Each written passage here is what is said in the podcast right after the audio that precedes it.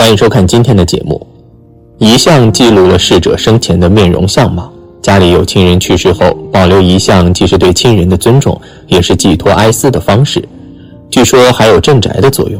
那么就有网友问了：遗像到底摆放在什么地方合适呢？什么地方又不能摆呢？下面就跟大佬一起来看看关于遗像的风水讲究吧。一、为何要在家中挂老人的遗像？一、表达对老人的敬重和哀思。家中有人去世了，家里的人心情悲伤。如果是上了年纪的老人，家人会把他们的照片挂在家里显眼的地方，主要是为了表达对老人的敬重和哀思。老人突然离去，家里人不适应，把他们的遗像挂在家里，可以常常睹物思人。二、方便祭奠。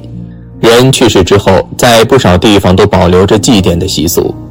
有些地方会把家里的老人遗像放在显眼的位置，每当逢年过节都要置办三牲来祭拜，特别是在老人的忌日，家里的亲人都会聚在一起祭拜，把老人的遗像放在家里显眼位置，方便后代们祭奠。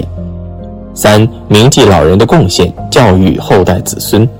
有些老人对家庭的贡献很大，个人有很大的人格魅力，他的离去让子孙们悲伤不已。亲人为了铭记老人，把他的遗像挂在家中，是希望后代以长辈为榜样，努力进取，争取青出于蓝而胜于蓝。时间久远，亲人害怕后辈忘记先祖的贡献，留下老人的遗像，是告诉后辈，自己祖上曾经很显赫，激励后来者。二，遗像摆在哪里风水好？一，放在家族祠堂中，在不少农村地区有建立祠堂的习俗。像我所在的农村，不同姓氏，每个宗族都有自己的祠堂。祠堂是供奉先人的地方，那是这个家族灵魂和文化的集中地。族人会把家中去世老人的牌位和遗像放到祠堂里，一是方便逢年过节进行祭拜。祭拜先祖并非迷信，而是表达对先人的怀念和哀思；二是让族人更加团结，更好延续家族的祖训或者族规。在古代，团结就是力量，族人团结一致，可以提升家族的威望，也可以用先人的事迹来教育后代。所以，把老人的遗像放到祠堂里，那是最好的选择。在那里，族长会按照辈分安排老人遗像的放置位置，让后辈们清楚自家老人在家族传承中是属于第几代。二，制作成小照片贴在墓碑上。现在全国大部分地区实行火葬制，火化之后会把骨灰放到骨灰盒里，再找一处墓地埋葬。墓碑是石刻的或者石柱的，上面不仅刻有逝者的姓名、忌日等信息，还留着一个位置可以粘贴逝者的遗像。那么亲人可以将老人遗像处理成黑白的小照片，把遗像处理之后镶嵌在墓碑上，可以保留很长的时间。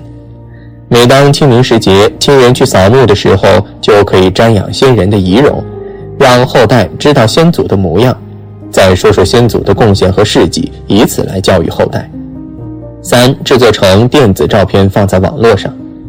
老人的遗像就是一个影像，以前摄影技术落后，老人去世之后，生前留下来的照片大多被亲人烧掉，只留下一两张照片作为纪念。现在数码技术发达。老人虽然逝去了，他生前会留下许多充满生活气息的照片。对于这些照片的处理，没有必要删除，可以在网络上建立一个电子相册，把老人的照片放在里面。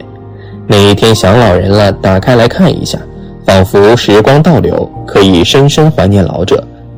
电子相册不仅可以留下老人的照片，还能留下老人生前留下来的视频。以后打开电子相册，就如看电影一般，真切感受老人的气息。四，把遗像放在家中某个柜子里。在农村，有些人家家里的房子较多，他们会把逝去老人的遗像集中放在某一间屋子里，在屋子里放置一个柜子，只要是家里有人去世，留下来的照片通通放在里面。逢年过节想要祭拜的时候，再把遗像拿出来，这样遗像不会饱受风吹日晒。也不会沾满灰尘，可以保留较长的时间。若是在城市里没有多余的房间可以收纳，有的人会把遗像放到收纳箱或者衣柜里，这也是妥善保存遗像的一种方法。五，把遗像放在家中的神台。一般在农村，家中堂屋的挑山机上都会供奉神像，也就是所说的神台。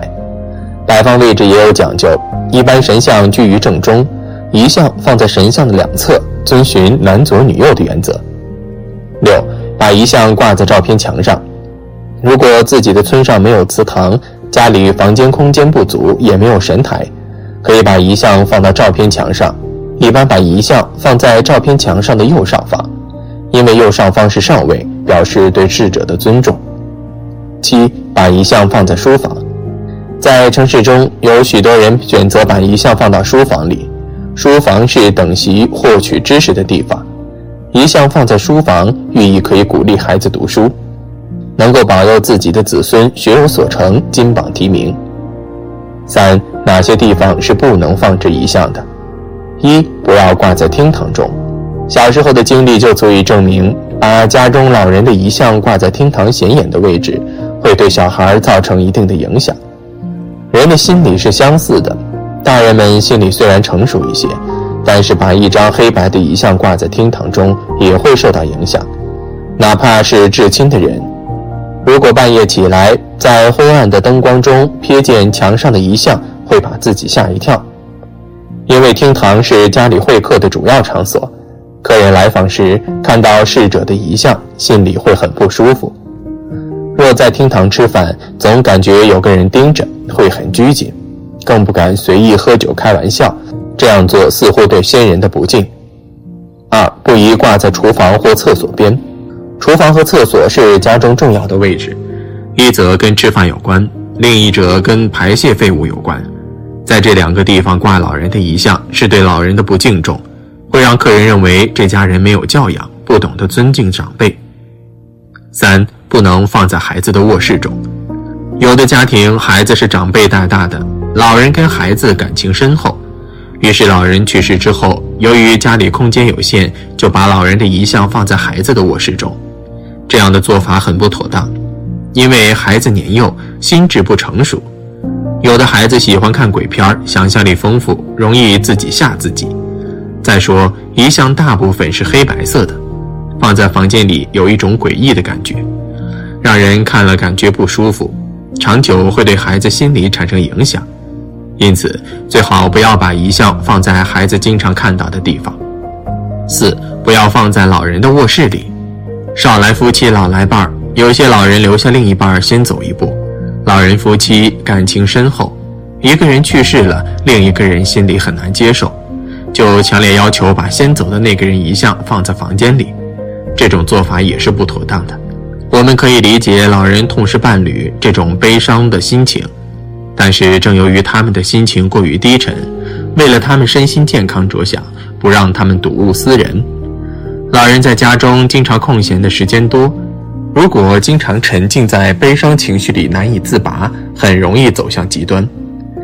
生活中有一些老人，另一半先走了，没过多久，另一位也跟着先逝，就是因为他们悲伤过度，身体受到了影响，所以尽量不要让另一半看到逝者的遗像。五，不要放在杂物间或者房间的角落。